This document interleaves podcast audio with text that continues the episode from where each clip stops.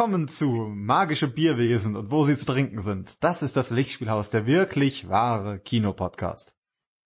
Ja, schön, dass du jetzt auch mal die Musik eingespielt hast. Wir können das ja mal vergleichen, dann wer die Harry Potter Musik schöner ein, eingesungen hat. Ähm, ja, ich bin der Sascha. Mein Name ist Matthias. Und, und ähm, ja, wir sprechen äh, heute, ich habe schon erwähnt, über magische, so heißt er gar nicht, er heißt eigentlich nee. fantastische Tierwesen und wo sie zu finden sind. Da liegt ja der Hase schon im Pfeffer. Ich finde, das ist wieder so schwierig. Auf Englisch heißt er einfach halt Fantastic Beasts and Where to Find Them. Ähm, ich finde in dem Fall magische Tierwesen erstmal viel schöner, weil Harry Potter und Magie und irgendwie sagt auch jeder magische Tierwesen. Wie kommt man jetzt auf fantastische? Es ist auch ein bisschen was anderes. Und also ich, ich muss sagen, ich, ich plädiere ja für manische Tierwesen. Ja, die das auch depressiv ja. in der Ecke sitzen und heulen. Ja, die manisch, ja, ist, ist stimmt.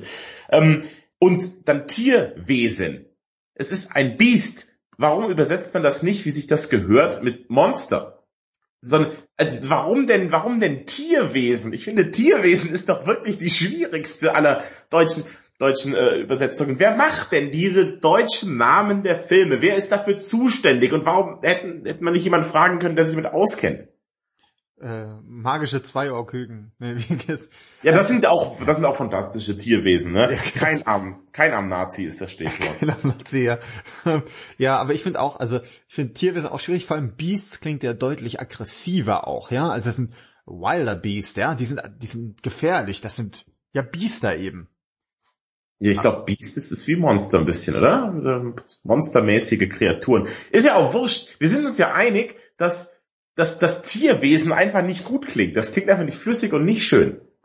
Hast du gerade nach flüssig gesagt? Ich habe Nein. Das klingt nach flüssig und nicht schön. Nicht flüssig. Das klingt nicht flüssig und nicht schön. Wahrscheinlich ist aber der Filmemacher hier gar nicht ähm, zu beanstanden. Denn tatsächlich ist es ja so, dass dieses Harry Potter Spin-off dreht sich ja um ein Lehrbuch, das im ersten Harry Potter und im Stein der Weisen sich auf Harrys Bücherliste befindet. Denn dort soll er das Buch kaufen, fantastische Tierwesen und wo sie zu finden sind. Vermutlich ist einfach der Übersetzer der deutschen Harry Potter Ausgabe, der erste Übersetzer, ist da wahrscheinlich verantwortlich dafür. Die haben, waren dann einfach nur konsequent und haben gesagt, okay, wenn es im Buch so steht, im deutschen Buch, dann verdammt nochmal zum Kuckuck, dann behalten wir das einfach so bei. Ja, wahrscheinlich. So, glaube ich, war das. Ist wahrscheinlich der, der, der Zug nach Hogwarts ist da einfach abgefahren, muss man sagen. Es war einfach zu spät wahrscheinlich in dem Moment, das nochmal ja. umzuändern, weil die Leute dann sagen, das heißt ja so gar nicht, das stand im Buch aber anders. So. Ja genau, oh, das habe ich ja so dick. Dann kommen ja wieder hier diese ganzen Buchnazis aus unter ihren dreckigen Steinen hervorgekrochen und sagen einmal, mi, mi, mi, mi, mi, im Buch ist es aber ganz anders, findet ihr alles scheiße. Ja, genau, die hätte man damit nur, die wären mit, mit Fackeln und Mistgabeln wären sie da gekommen und hätten sich überall beschwert. Von daher ist schon gut, wenn man diesen Menschen keine, keine, keine Plattform oder keine Munition gibt. Aber auf der anderen Seite ist es ja auch so. Das ist ja wie mit, Terroristenforderungen nachgeben. Wenn man denen einmal nachgibt, dann kommen die Terroristen immer wieder und machen was. Aber wenn von vornherein sagt, wir verhandeln nicht mit Terroristen, sprich, wir halten uns nicht an Bücher, dann irgendwann verstummen die, weil sie dann merken, oh, ein Film und ein Buch sind zwei unterschiedliche Medien. Vielleicht muss man dem irgendwie gerecht werden. Ja, oder vielleicht will man gar nicht unbedingt denselben Käse wieder machen. Man braucht ja nicht alten Wein in alten Schläuchen. ja, ja, es ist, Gut, jetzt hätten wir auch unseren Terrorismus-Vergleich für diese Folge abgehakt, da können wir jetzt weitermachen. Ähm, ja, ja ähm, aber, äh, aber apro flüssig aber und eklig, oder wie das war. Äh, was trinkst du heute? Ich trinke heute, passend zur Jahreszeit, ein Gutmann Weizenbock. Gutmann kennt man ja, ist ein relativ bekanntes Weizen, ist vor allem dafür bekannt, dass es nicht mehr diese längliche Weizenform hat, weißt du, wie Paulaner und, und, und Franziskaner und so, sondern wie ein helles geformt ist, die Weizen von Gutmann. Und die sind ganz lecker. Und da habe ich einen Weizenbock heute am Start. Weizenbock. Ja, ich erzähle schon mal, was ich trinke und dann werden wir beide mal probieren. Ich, ich. trinke einen, so und da wird's auch dann schon schwierig mit diesen äh, schottischen Whiskys, wie man sie richtig ausspricht, wenn man nicht irgendwie äh, Zungenschaden hat von Geburt an. äh, ich trinke einen Kaula oder Shoal Ila, wie auch immer man das spricht, ich bin nicht Sean Connery. Äh, es ist ein zwölf Jahre alter äh, Islay Single Malt Scotch Whisky, den habe ich mir mal gegönnt, der einst äh, zum ähm, Staatsexamen und der vegetiert bei mir so ein bisschen rum, weil er tatsächlich so rauchig ist, dass man ihn äh, auch nur zu bitterkalter Jahreszeit trinken kann. Und ähm, das ist genau das Richtige für diesen Podcast. Weil dieser, dieser Podcast oder dieser Film, über den wir sprechen, auch ein ziemlicher Winter ein Muggel und das im besten äh, Boah, Wort des Sinnes ähm, äh, Weihnachts-Winterfilm ist, wie ich finde. Ja, absolut. So, genau, und jedes Mal mach, mach, mach mal, mach mal deinen Whisky. Hm. ja. Ich mag den wirklich gern. Also der ist, er ist so intensiv, dass man wirklich nicht viel und nicht oft davon trinken kann, weil er eben so torfig ist. Aber er hat aber auch so was, so eine zitronige Note dabei, das ist total angenehm. Auch eine sehr schöne Flasche, also ich kann den sehr empfehlen, wer auf torfige Whiskys steht. Cole Ida, zwölf Jahre alt, sehr fein. Beim Weizenbock bin ich auch sehr zufrieden, ist natürlich super kräftig. Das ist jetzt kein Bier, dass man den ganzen Abend übertrinkt. Also ich habe ja übrigens gelernt, das heißt ein Session Drink ist was, was man halt so den ganzen Abend sich reinzieht, wie zum Beispiel ein Old Fashioned oder sowas, wo man immer wieder nachlegen kann. Aber das ist kein Session Drink, sondern das ist so kalte Jahreszeit, ein schöner Weizenbock, der einen ganz muggelig im Bauch macht. Es ist eine feine Sache, bin, bin sehr zufrieden damit. Also in, in dem Fall kann man wirklich sagen, äh, Podcast-Getränk des Tageswahl war schon mal sehr sehr, sehr gut für uns. Äh, ich habe nichts anderes erwartet. Äh, wir brauchen aber, ich brauche auch demnächst wieder was Neues und ich verweise in diesem Fall, ich mache das jetzt einfach mal, äh, auf die Wishlist, denn wir haben eine Wishlist bei lichtspielhaus-podcast.de, bei, bei Amazon. bei Amazon kann man uns da was von der Wishlist klicken. Ähm, ja, da, da gibt's diverse Getränke und es steht ja Weihnachten vor der Tür. Aber hat man bei deinem Whisky nicht das Gefühl, man beißt in so Erde irgendwie? Also ich finde diese ganz torfigen, rauchigen, Finde ich schwierig. Nee, ist eher so, als ob du direkt ins Lagerfeuer starrst und es dir die Nasenhaare verbrennt. Das ist das. Das ist aber schön, das klingt gut. Mhm. das finde ich toll. Ähm, gut, wollen wir mal über den Film reden. Ähm, der Film ist, wie du gesagt hast, ist richtig so ein Weihnachtsblockbuster. Der holt einen absolut ab jetzt in der Vorweihnachtszeit. Es ist, glaube ich, ist es auch sehr kalt während dem Film. Man sieht auch Schnee während dem Film. Und sie haben ihn wirklich super platziert, dass er nicht mit Star Wars in Konkurrenz tritt. Denn Star Wars ist ja so in zwei Wochen ungefähr knapp, ja. Kann man den sehen.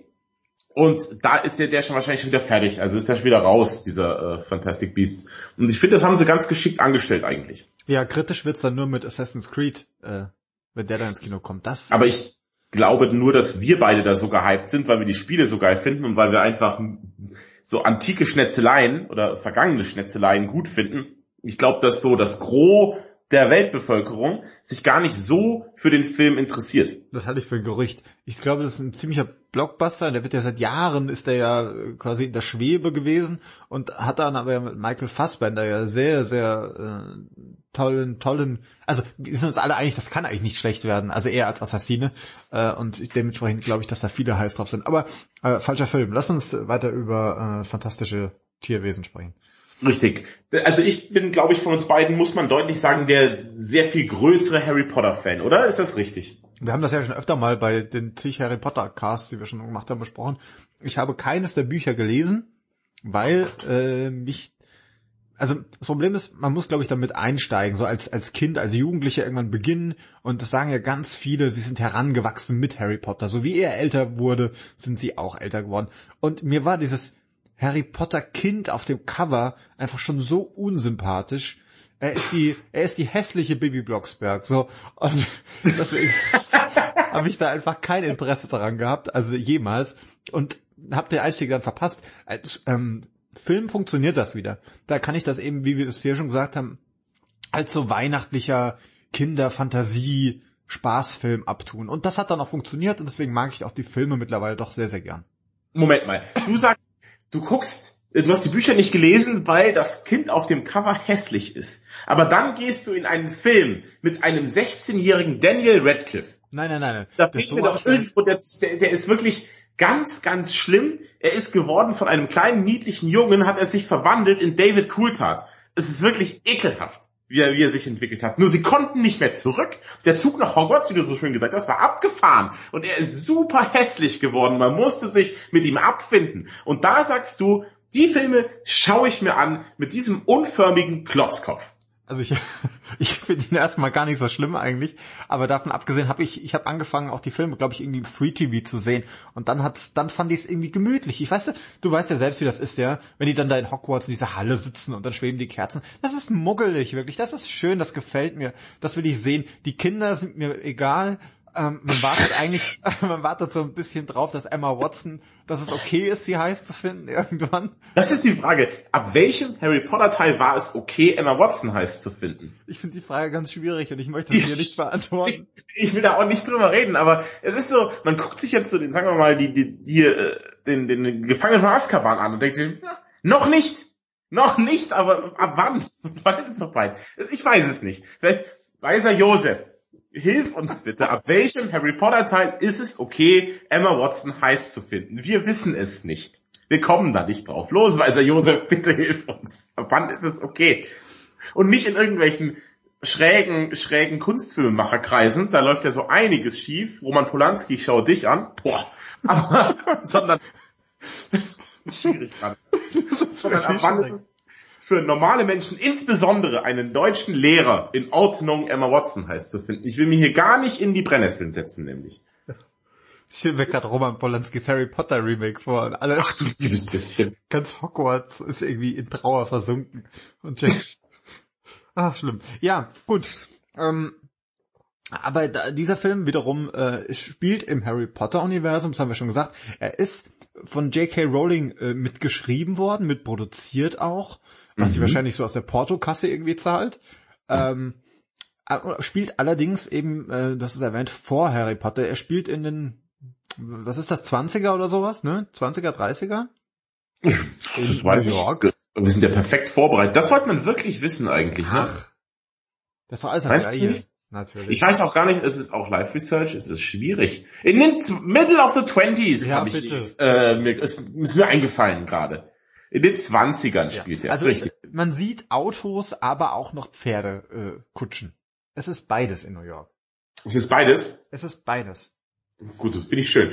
Und ich finde das gut, dass wir einen Settingwechsel haben. Ich mochte halt natürlich bei Harry Potter dieses ganze Schulsetting. Das gehört ja auch irgendwie dazu. Aber wenn man jetzt gleich gekommen wäre mit, wir erzählen nochmal eine Hogwarts-Geschichte, ist so, boah, kennen wir ja alles schon. Das hätte ich lieber erstmal schön als Buch und dann nochmal als Film vielleicht mal eine Fortsetzung. Aber jetzt haben wir, machen wir ein Prequel, aber nicht ein Prequel im eigentlichen Sinne, denn die Handlung von Fantastic Beasts ist völlig losgelöst von der, von den Harry Potter Büchern. Die hat damit im Prinzip nichts zu tun.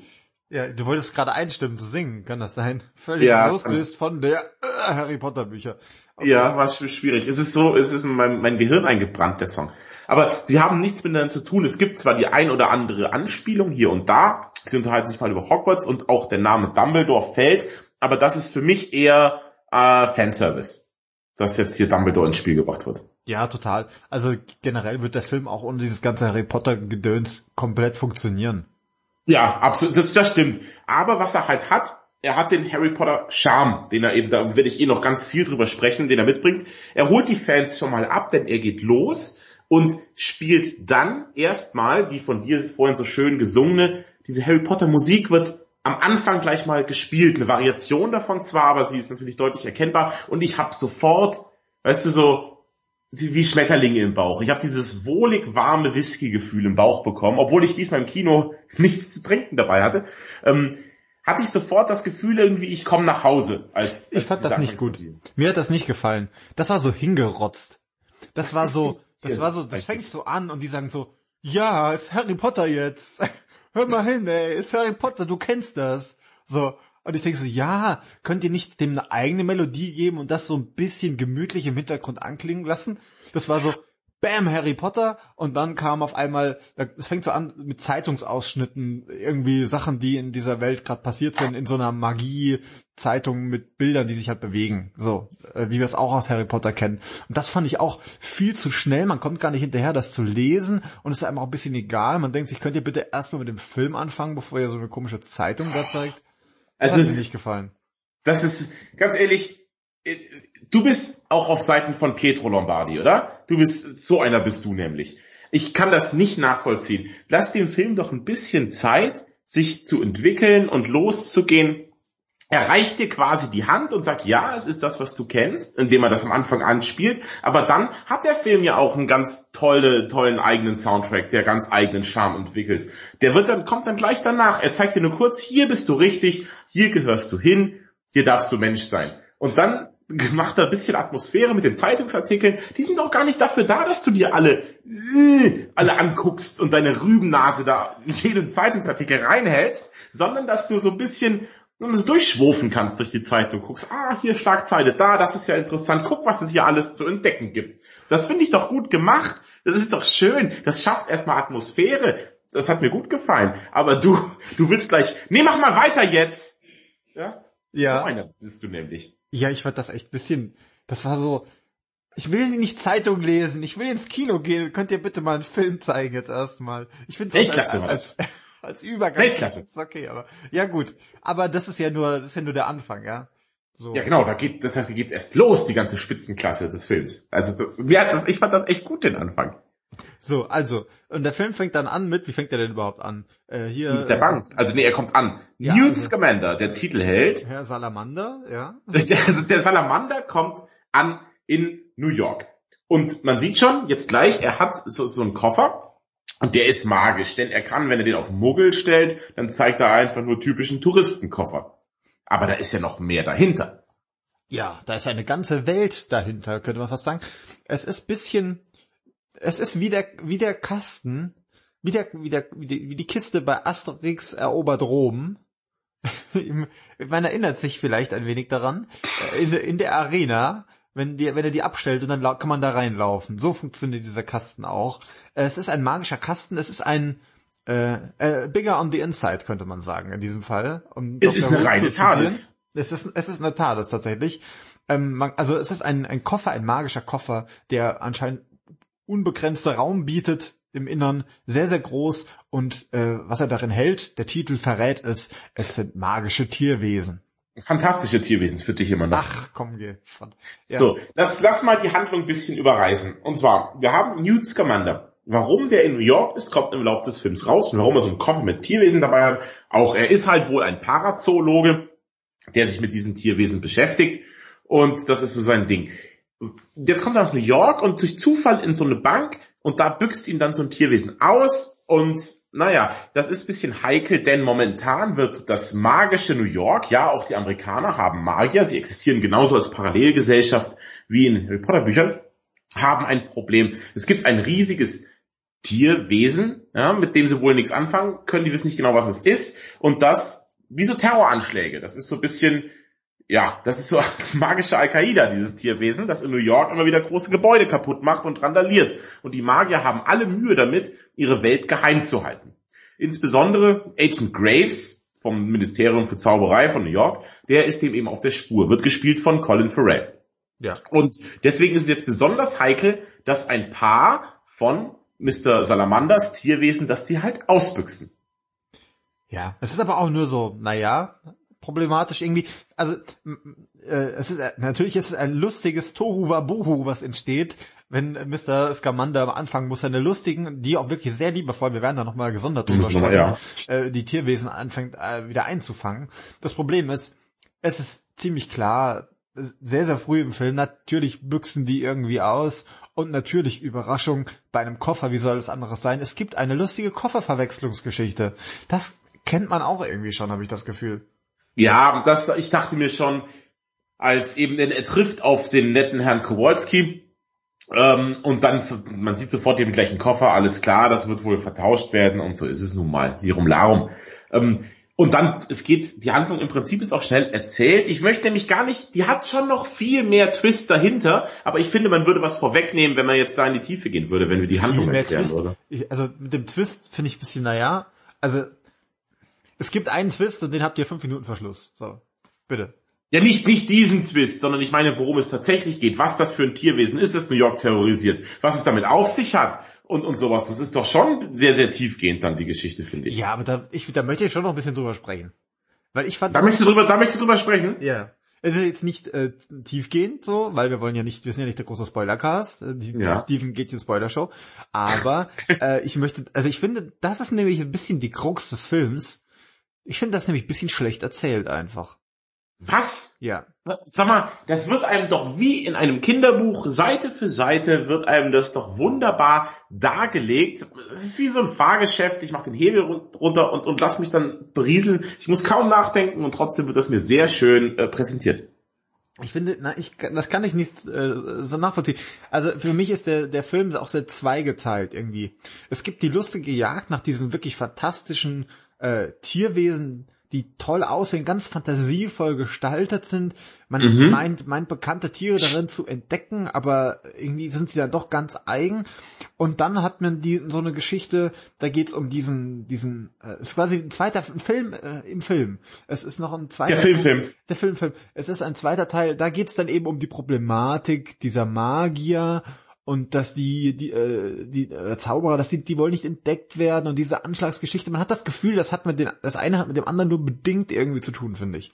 Ja, es ist halt ein klassischer Aufhänger. Es ist ja der Anfang einer Pentalogie, also von einem Fünfteiler, ich weiß nicht, ob das so stimmt.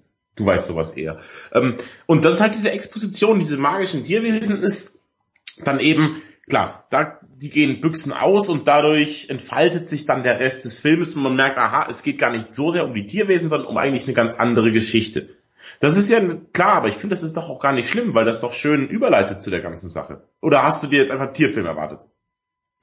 ja, ja, wahrscheinlich. Die Wüste lebt, aber mit äh, Tieren. Nee, mit, mit, mit Wir haben mit Tieren, ja. ja.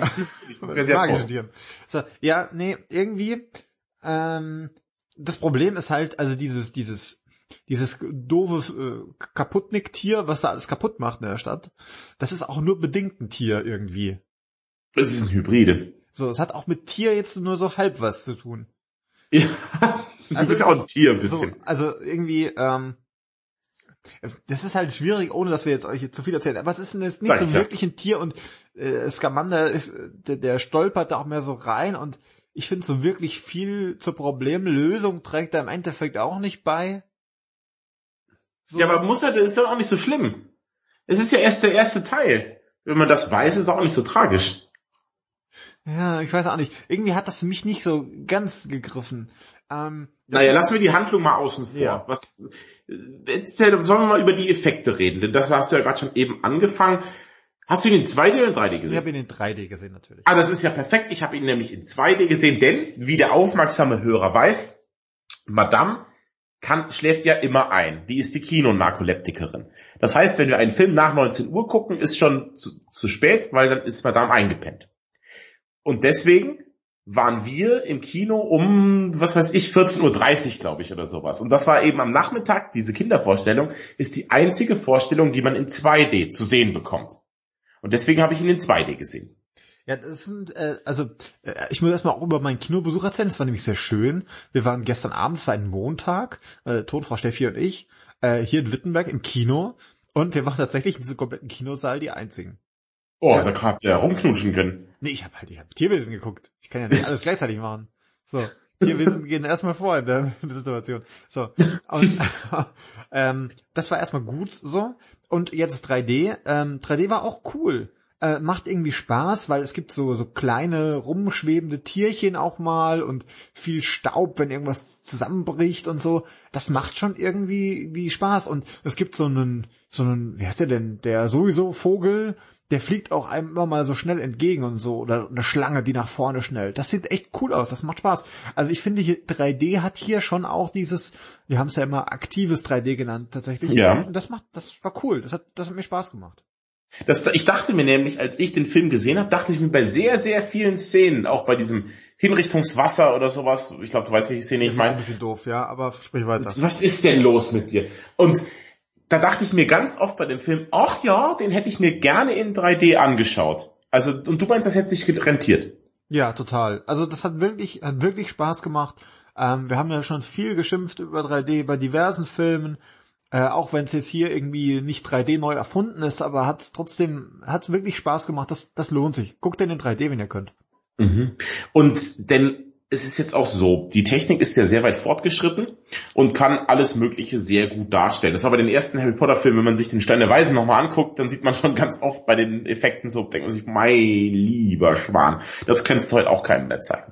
Ähm, aber dieser Film, Lecco Mio, der sieht sehr, sehr, sehr gut aus. Nicht nur, dass die Effekte blitzsauber sind, sondern, und jetzt Liebe Hörerinnen und Hörer, jetzt geht's nämlich darum, was den Film so besonders macht, zum einen, und das sind die namensgebenden Tierwesen. Es gibt da nicht nur ein, zwei, drei, sondern wirklich zahllose Tierwesen, die alle so super toll und fantasievoll designt sind. Die sehen gut aus, die sind wahnsinnig liebevoll gemacht, die haben alle ihre Eigenarten und vor allem, die sind alle unfassbar charmant, diese Tierwesen. Ich finde, man liebt die richtig. In, in, wer mich kennt, weiß in Wahrheit, scheiße ich auf Tiere. Die sind mir wirklich ganz egal. Ja, ich, es, ganz wurscht sind mir Tiere. Ich hasse Katzen, ich mag keine Hunde, ich mag überhaupt keine Tiere. Ich finde die dumm. Aber diese Tierwesen, die hatte ich sofort ins Herz geschlossen und, und ich hatte richtig so ein Ziehen im Bauch, wenn es denen an den Kragen ging und man hat super viel Mitgefühl mit denen, man mag die wahnsinnig gerne.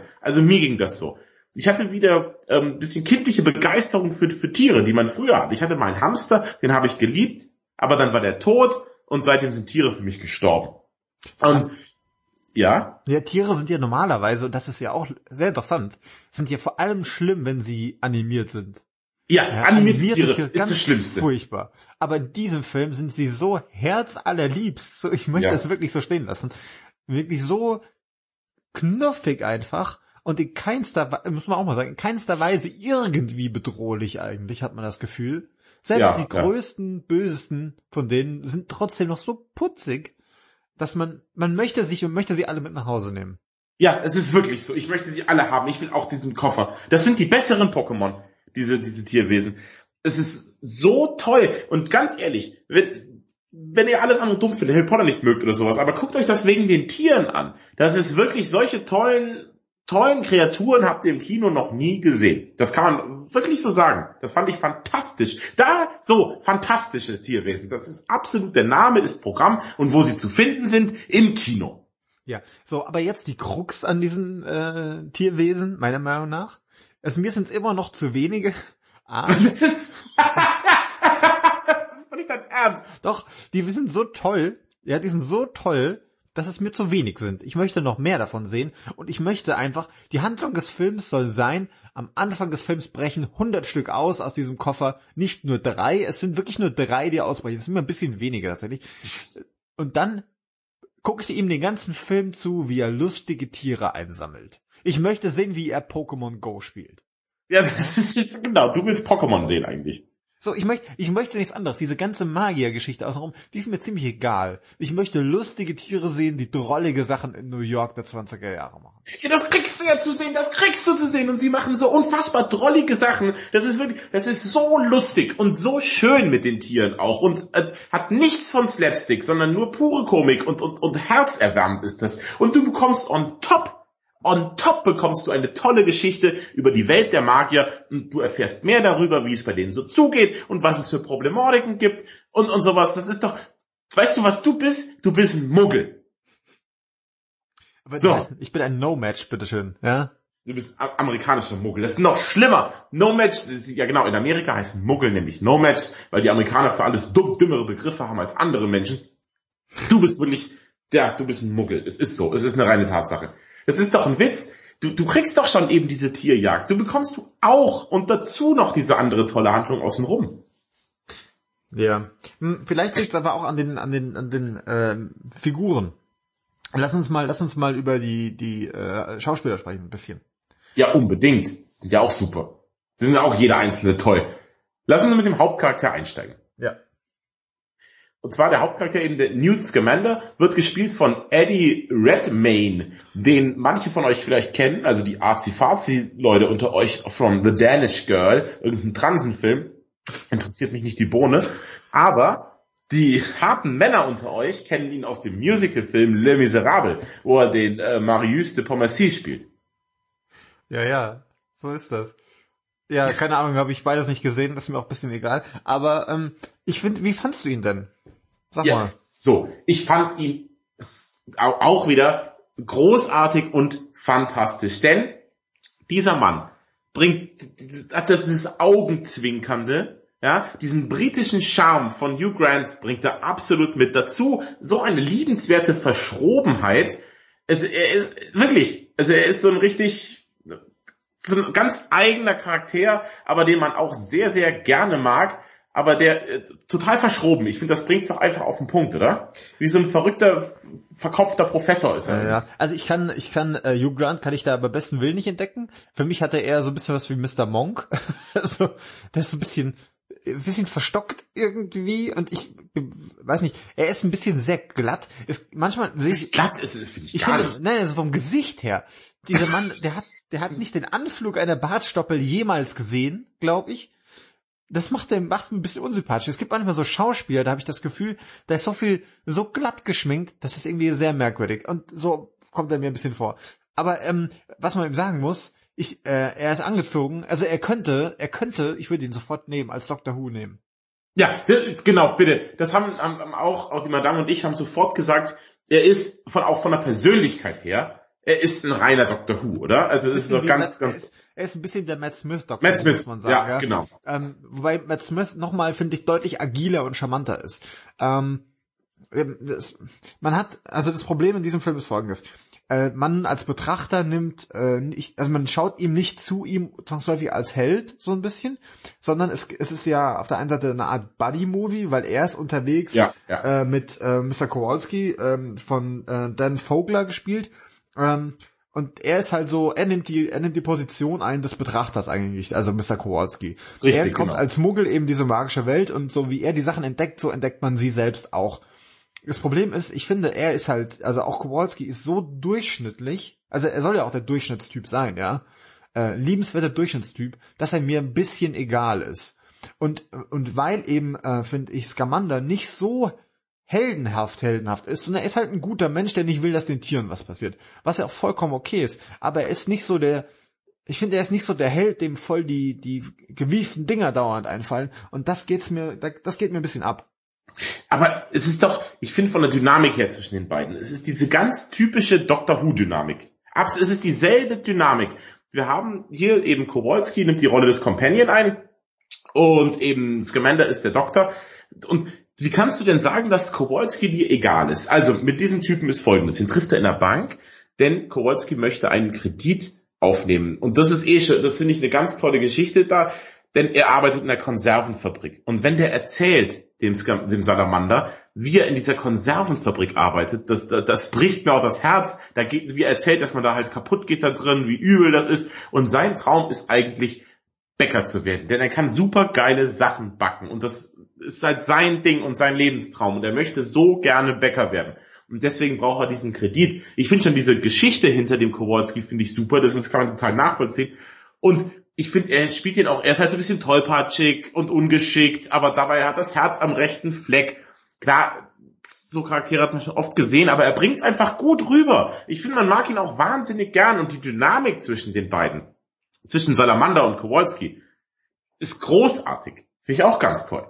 Ich finde, Kowalski ist irgendwie Lust, also er taucht ab und an. Ich, er, er ist auch nicht so oft da, wie man sich's wünscht. Ich finde, die beiden haben eben nicht so viel Dynamik. Man hat das Gefühl, Scamander schleppt den so hinter sich her und ab und an kommt Kowalski mal und macht irgendwas, aber er ist, er ist auch nicht kriegsentscheidend irgendwie. Und da gegen Ende hat man das Gefühl, der ist er mal komplett weg und am Ende gibt's noch eine Szene, wo ich mir auch dachte, du Trottel. Also irgendwie, ich weiß nicht. Kann ich überhaupt, wirklich, das sehe ich absolut anders ich finde es auch wieder, diese Beziehung zwischen den beiden und diese Figuren, die sind so charmant. Der ganze Film trieft meiner Meinung nach vor Charme. Also ich saß da, hab bei den Tierwesen gestaunt wie ein Kind und, und mir ging das richtig nahe, diese Beziehung zwischen den beiden und die Hauptfiguren. Ich sag ja immer, wenn die Hauptfiguren halt so farblos und langweilig sind, dann ist mir scheißegal, was mit denen passiert. Und wenn mir die Hauptfiguren scheißegal sind, ist mir der Film scheißegal. Dann bringt das nichts, fieber ich nicht mit. Aber irgendwie bei mir haben die das geschafft, diese, diese die Hauptfigur, es gibt ja noch, das, wir haben eigentlich ein Vierer gespannt später, kommen wir gleich noch zu, ähm, und ich habe so viel Empathie mit denen gehabt und so und wollte, dass es denen gut geht und dass sie das schaffen, was sie sich vorgenommen haben. Und die wollten ja vor allem diese Tierwesen beschützen, die ich auch so geliebt habe. Und ich war voll dabei, ich habe brutal mitgefiebert und habe die Figuren sehr geliebt in dem Film. Fand die großartig. Ja, ich glaube, mein Problem ist, dass mir das Ganze stellenweise einfach zu unüberraschend war. Also man sieht irgendwie, ähm, Scamander trifft Kowalski und du weißt sofort, alles klar, ihr beide habt die Koffer dabei. Ihr werdet die Koffer irgendwie verwursteln und danach müsst ihr irgendwie zusammen rumlaufen. Das, oder, oder zum Beispiel dieser Koffer, den er da hat, ja. Der hat da fantastische Tierwesen drinne. Und er kriegt es nicht gebacken, diesen Koffer mal fünf Minuten zuzuhalten. Der geht dauernd auf und die Tiere hauen ab und man denkt so, ja, zu Recht sind die jetzt weg, ja. Ähm, so, was soll das denn, ja? Das ist irgendwie so, als ob du hier zu Hause irgendwie äh, einen Hühnerstall hättest und würdest die Tür immer offen lassen und dich dann wundern, ja, dass du am nächsten Tag die Hühner wechselst. Das ist der Salamander ist ja aber auch, er ist ja ein ungeschickter Typ. Das muss man auch mal sagen. Das, das ist macht mir dann aber auch das Mitleid. Ich denke mir, zu Recht rennst du jetzt gerade durch die Stadt und musst die Tiere suchen. Ich hoffe, es kommt irgendwie die, die Tierdoktor, Doktor Tiermensch kommt an und sagt hier, geben Sie mal bitte die Tiere ab, Sie sind zu unverantwortungsvoll mit denen. Nein, aber wie gesagt, und das, das war so klar, dass die beiden rumlaufen. Das ist genau wie irgendwann fällt ihm irgendwie direkt am Anfang in dieser Bank, verliert er so ein Ei. Natürlich, da schlüpft irgendwas draus. Und natürlich, der andere findet's. Das ist so, es ist so erzwungen, dass die beiden miteinander rumlaufen müssen. Finde ich eben gar nicht. Ich finde, das fügt sich so schön organisch. Und warum musst du denn noch immer überrascht werden? Noch, es, ist, es kann nicht immer alles überraschend sein. Es muss ja auch nicht. Es klingt das jetzt auch alles viel schlimmer, als ich, also ich fand den Film eigentlich ganz gut, so, das muss ich an dieser Stelle vielleicht mal ja, sagen. Es klingt aber so, als würdest du sagen, das ist ein Haufen Scheiße, der Film. Nein, es hat mir wirklich sehr viel Spaß gemacht. Das wird man auch nachher bei der Punktevergabe, Powersternvergabe sehen. Äh, ich fand den wirklich gut, aber ist, manchmal geht's mir so, je länger ich darüber nachdenke, umso schlimmer wird's. Aber ähm, lasst euch, lasst euch nicht irritieren von mir, ich rede nur. Ähm, ja, aber lass uns, du hast gesagt, das wird ein Vierergespann im Laufe des Films. Wer kommt denn Richtig. noch dazu? Also es kommt noch eine eine Agentin wieder vom Ministerium, die den Newt Scamander aufgreift, weil sie sieht, er ist ein Zauberer und er ist Brite und ähm, er zaubert außerhalb seiner Befugnisse und sie will ihn dann einfach mal verhaften. Später merkt sie dann aber, hoppala, äh, das ist gar nicht so gut, denn jetzt sollen alle Tierwesen getötet werden vom Ministerium. und das darf man noch drüber sprechen. Ja. Was ist dieser unbegründete Hass auf alle fantastischen Tierwesen, die die alle haben? Nicht. Was ist das? Also in Amerika, in England sind, ist es so kein Ding, aber in Amerika, nein, Tierwesen sind verboten und wenn Tierwesen nach Amerika kommen, dann bringen wir die alle, alle um. Was mir ein bisschen schade finde, ich habe mal gehofft, dass man irgendwo hinkommt und hier Graves, der ja der Bösewicht ist, dass der irgendwie an der Wand so, eine, so einen Haufen ausgestopfter Köpfe von Tierwesen hängen hat. Das wäre cool gewesen, oder? Das hätte ich auch passend gefunden. Hier, Graves ist ein gutes Stichwort, das ist die, die, der Mörderagent, der die Tierwesen alle, alle umbringen will, Dann wird gespielt von Colin Farrell und ich finde, Colin Farrell gibt einen coolen Bösewicht in dem Film. Ich mag ihn sehr gerne. Äh, ja, ich finde, das, ähm, er macht das, er macht das wirklich gut. Also Colin Farrell ist wieder da. So, er, irgendwie war er, er war ja irgendwie weg, muss man ehrlich mal sagen. Ja, ich glaube, ähm, Wein trinken. Wahrscheinlich, der, der schläft seit zwei Jahren seinen Kater aus, wahrscheinlich. Aber ich fand den wirklich cool, ähm, auch wenn er so, er ist so der Prototyp üble Finsterling aber ist nicht so ganz klar, was eigentlich sein Problem ist, finde ich. Genau, er ist, er ist, er ist mysteriös. Und nee, nicht Frisur, er ist 1 plus. Ist er nicht, ja, ein, ja gut, ja. Gut. Also ich finde seine Frisur, Frisur von Colin Farrell ist absolut fantastisch in dem Film, denn er hat das Undercut-Hinterkopf-Problem hat er gelöst. Ich weiß nicht, wie er es gemacht hat. Du kennst doch das, ja, das Undercut, das systemimmanente Undercut-Hinterkopf-Problem.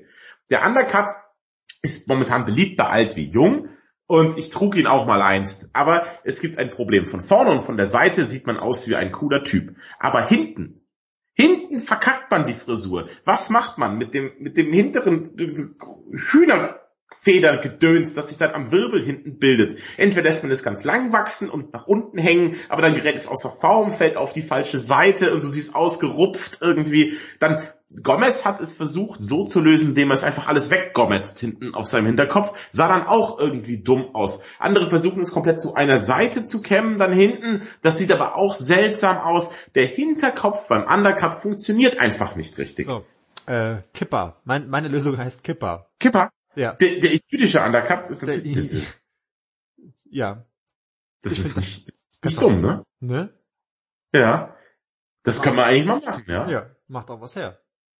So Aber irgendwie, ich muss mal die Bilder noch anschauen. Colin Farrell hat das Undercup hinter, Undercup Hinterkopf.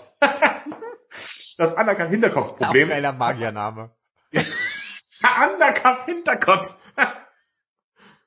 Sehr gut. Hat er sehr gut gelöst, allein deswegen ist er schon ein toller Bösewicht. Ja, aber wie gesagt, sehr, sehr unbegründet. Also er hat so, er hat so eine Rage, die er die ganze Zeit hat gegen alles und jeden. Man hat, ist es nicht so ganz klar, was eigentlich sein Scheißproblem ist. Ja, er ist mit der, er ist mit der Gesamtsituation unzufrieden.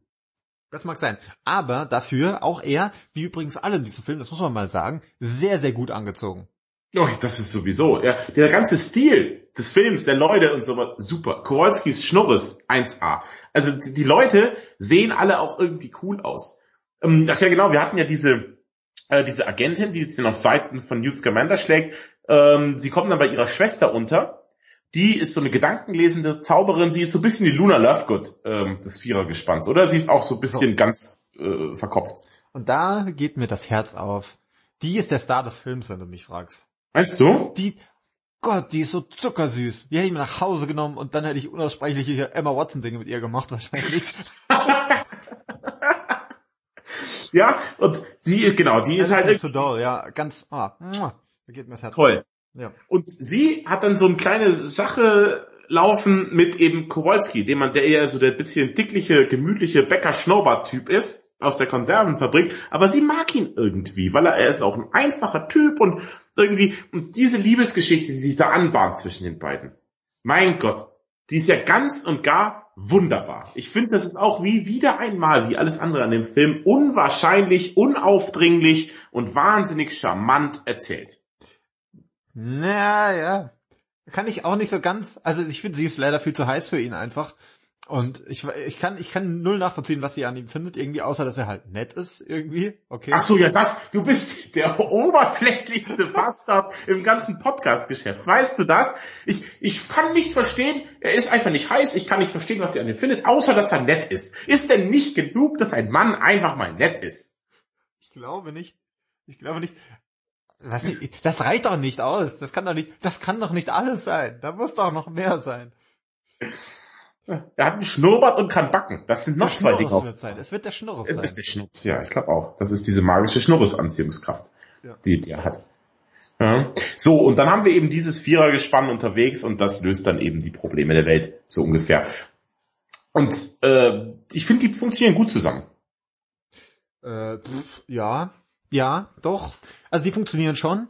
Äh, ich muss leider sagen, bei der, bei der, bei der Agentin, äh, bla bla bla, sowieso, wie sie heißt, keine Ahnung, äh, die ist mir auch ein bisschen wurscht. So, die ist auch weder hot noch not irgendwie. Ja, die ist so zwischbedure, wie man im Allgäu sagt. Ja, das Problem ist, es gibt eine, es gibt eine ganz arg gemeine, äh, also auf Neu, auf Deutsch heißen die die neuen Salemer. Was, was klingt wie die neuen Saarländer. Das ist irgendwie auch ein bisschen doof.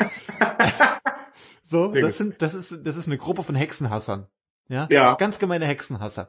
Das ergibt, das, das, ergibt, das, ergibt, das ergibt Sinn, wenn man weiß, dass es eben ja diese Stadt Salem gab, wo ganz spät in der amerikanischen Geschichte noch Hexen verbrannt worden sind. Mhm. So, das waren, ich glaube, die letzten Hexentrials da oder sowas. Ähm, so, und da ergibt, dann ergibt es auch Sinn, aber dann, also, aber Salem klingt halt wirklich ein bisschen dämlich. Naja, und auf jeden Fall, das, mein Problem war tatsächlich am Anfang, dass die böse Anführerfrau von denen leider so ein bisschen aussieht wie diese Agentin, finde ich. Die sehen sich ähnlich. Die sehen sich super ähnlich. Ich glaube, es ist dieselbe ja, Schauspieler. Ein Riesenquatsch. Du bist einfach nur Autist und kannst Gesichter nicht unterscheiden. Das ist dein Problem. Ja, das kann gut sein. Ja, diese neuen Saarländer sind ganz, ist ganz witzig, ja, die sind Hexenhasser und versuchen auch äh, weltliche Politiker, also No-Match-Politikers, Politikers, sehr gut, ähm, auf ihre Seite zu ziehen. Und einer von denen ist der neue Flash.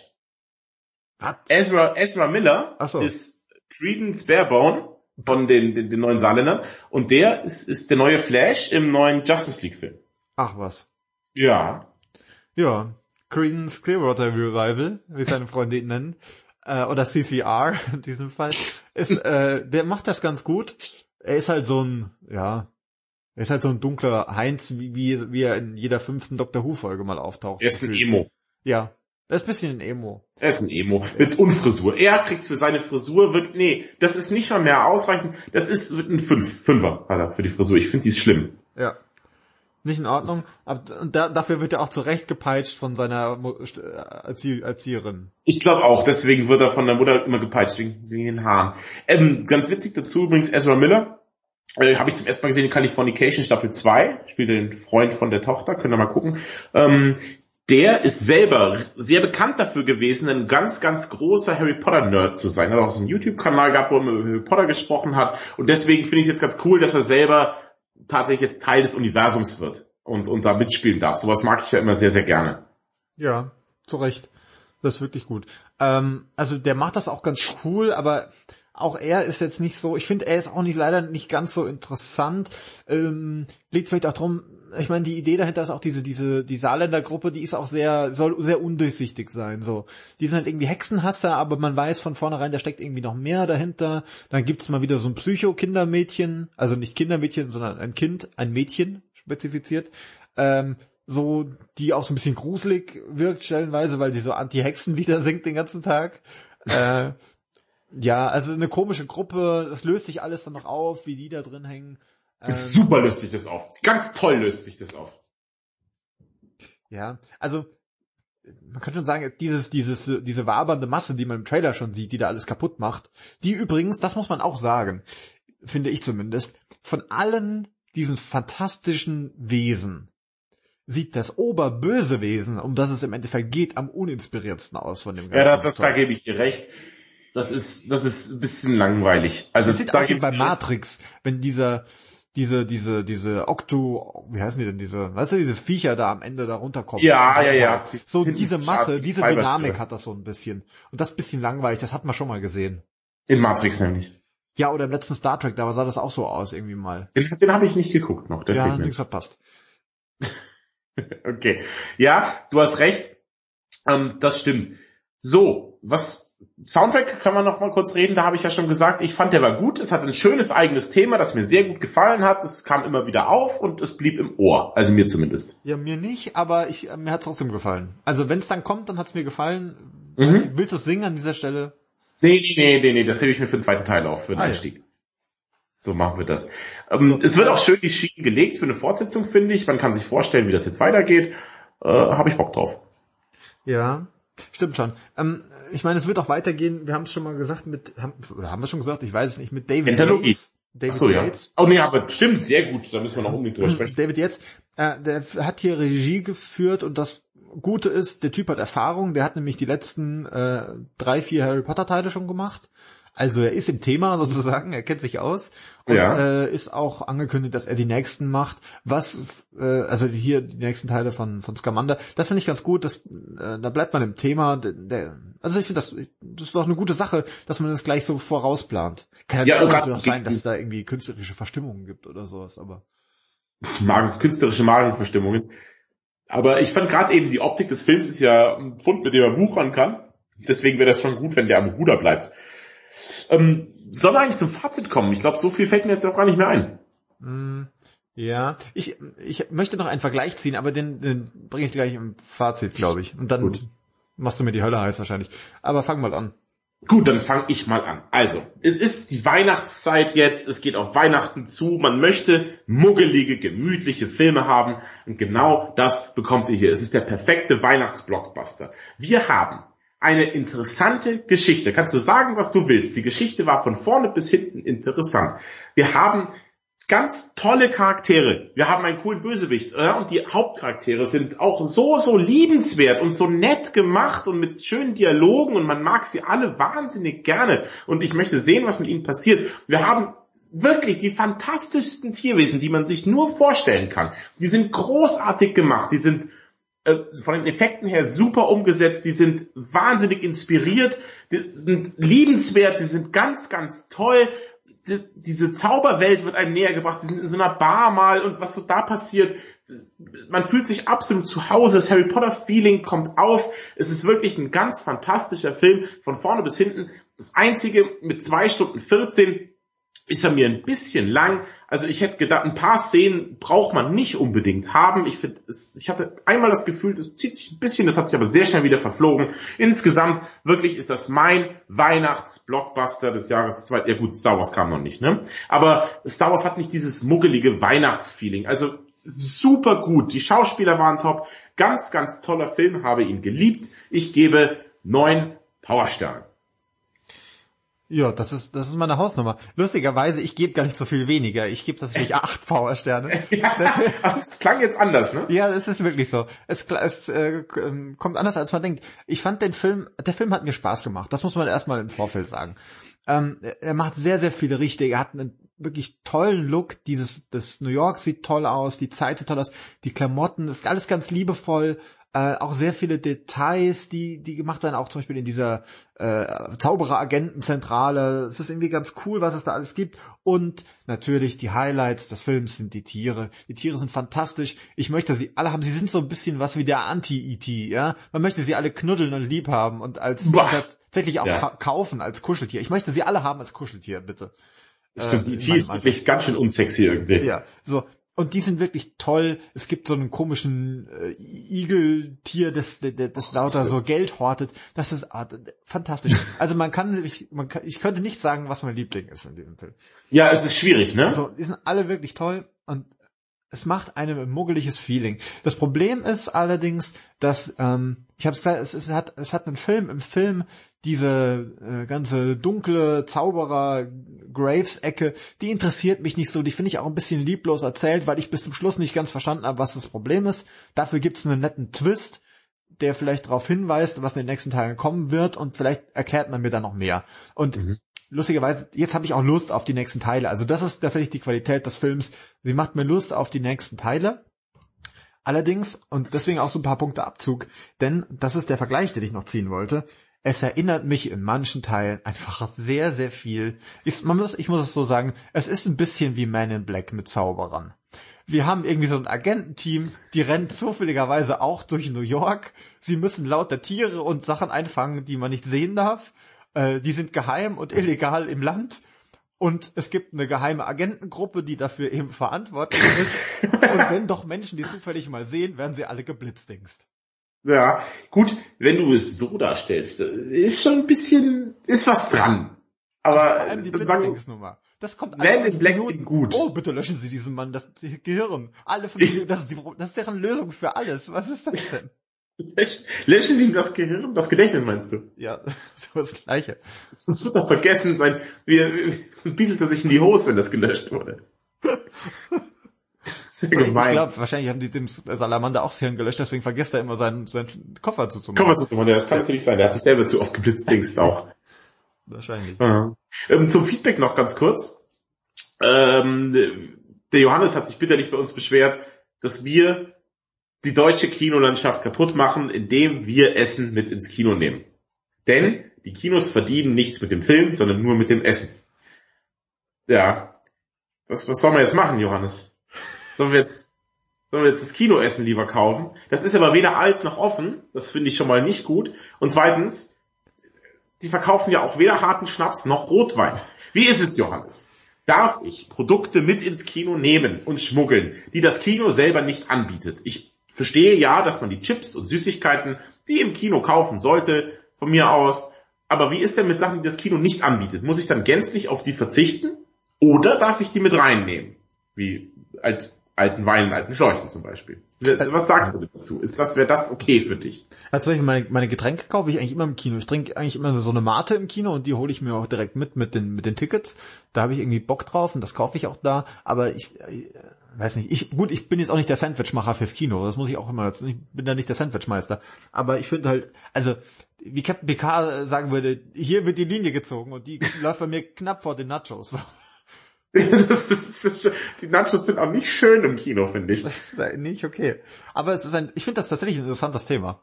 Ähm, ja, aber pass auf, jetzt müssen wir nochmal über die Sandwiches reden. Denn es ist ja so, die Sandwiches würde ich in jedem Fall zubereiten und in jedem Fall essen und ich würde darüber hinaus in jedem Fall ins Kino gehen. Es ist nur jetzt ein großer Zufall, dass es sich zeitlich gerade so ergibt, dass ich die Sandwiches im Kino verzehre. Aber es ist ja nicht so, dass wenn ich die Sandwiches vorher zu Hause essen würde oder anschließend zu Hause essen würde. Also die Sandwiches esse ich eh, die sind eingeplant. Ähm, das heißt ja nicht automatisch, dass ich dann im Kino mir Essen kaufe, nur weil ich Sandwiches mitnehme. Verstehst du? Ja, das ist, ja ein Zusatzsandwich, so sehe ich das. Du gehst ja sowieso ins Kino und wenn es dann zufällig noch ein Sandwich dazu gibt, ja, steigert Zufall, das. genau. Es, ich finde, es ist, ist ja fast ein Anreiz, ins Kino zu gehen, wenn du weißt, dass du diesen Film mit einem köstlichen Sandwich genießt. Stimmt, oder ich würde mich ohnehin besaufen. Nur ob ich mich jetzt zu Hause besaufe oder im Kino besaufe. Das Kino bietet dann halt noch einen netten Anreiz noch mich zusätzlich, also halt dadurch wird das sich betrinken noch schöner durch das Kino. Verstehst du? Das ist ja, da hast du ja schon selber oft genug bei mir miterlebt. Ja, ja. Ich sagte die Schlacht der fünf Wehre und der Jameson. ja. Das war, das war eine ganz eigene Schlacht ausgetragen. ja. Und rum. So, ähm, ja, also wir haben aber gesehen, davon mal abgesehen, ähm, wir freuen uns alle auf die nächsten Teile. Ähm, ich, und wir können was teasern, apropos Weihnachten und Weihnachtsfilme. Ja, richtig. Äh, an Weihnachten gibt es bei uns wieder ein Spezial, denn wir machen wieder mit Heil dir großes Pottwichteln, wie jedes Jahr. Wir sind gespannt, wer uns wichtelt und ihr könnt auch mal schauen, wen wir wichteln werden. Ich wichtel mir gleich selber ein, glaube ich, zu Hause. ja. Dann mach das mal. Das ist ein schönes Schlusswort eigentlich. Äh, ja, meiner ist Matthias. Ich bin der Sascha. Und dann würde ich sagen, gehen wir jetzt mal in unseren äh, Koffer und gucken mal, ob wir da mit Emma Watson ein bisschen wichteln.